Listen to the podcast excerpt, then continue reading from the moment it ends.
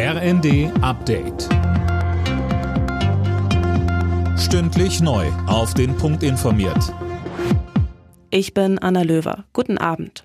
Wirtschaftsminister Habeck rechnet fest mit einem Ölembargo der EU gegen Russland. Das hat er nach einem Treffen mit den EU-Energieministern in Brüssel gesagt. Wie die Bedingungen für so ein Embargo aussehen, darüber werde noch verhandelt.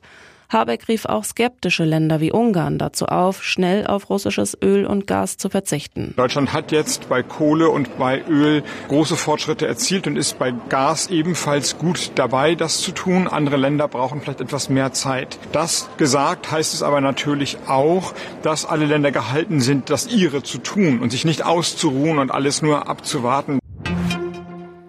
Die Bundesregierung geht nicht davon aus, dass Deutschland durch die Ausbildung ukrainischer Soldaten zur Kriegspartei wird. Damit reagiert Berlin auf ein Gutachten des Wissenschaftlichen Dienstes des Bundestages. In dem heißt es, die Ausbildung der Soldaten durch den Westen sei eine völkerrechtliche Grauzone. Trotz aller Kritik hält CDU-Chef Merz an seinen Reiseplänen für die Ukraine fest. Er bestätigte das Vorhaben, nannte aber keinen genauen Termin. Die FDP-Politikerin Strack-Zimmermann hatte Merz davor gewarnt, die Kiew-Reise für parteipolitische Zwecke auszunutzen.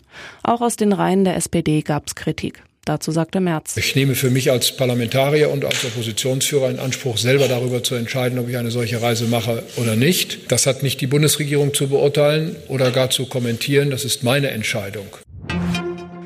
Viele Autofahrer steigen wegen der hohen Spritkosten aufs Fahrrad um. Das kam bei einer ADAC-Umfrage raus. Knapp die Hälfte der Befragten gab an, dass sie für bestimmte Wege immer häufiger mit dem Rad fahren, um Energie und Geld zu sparen.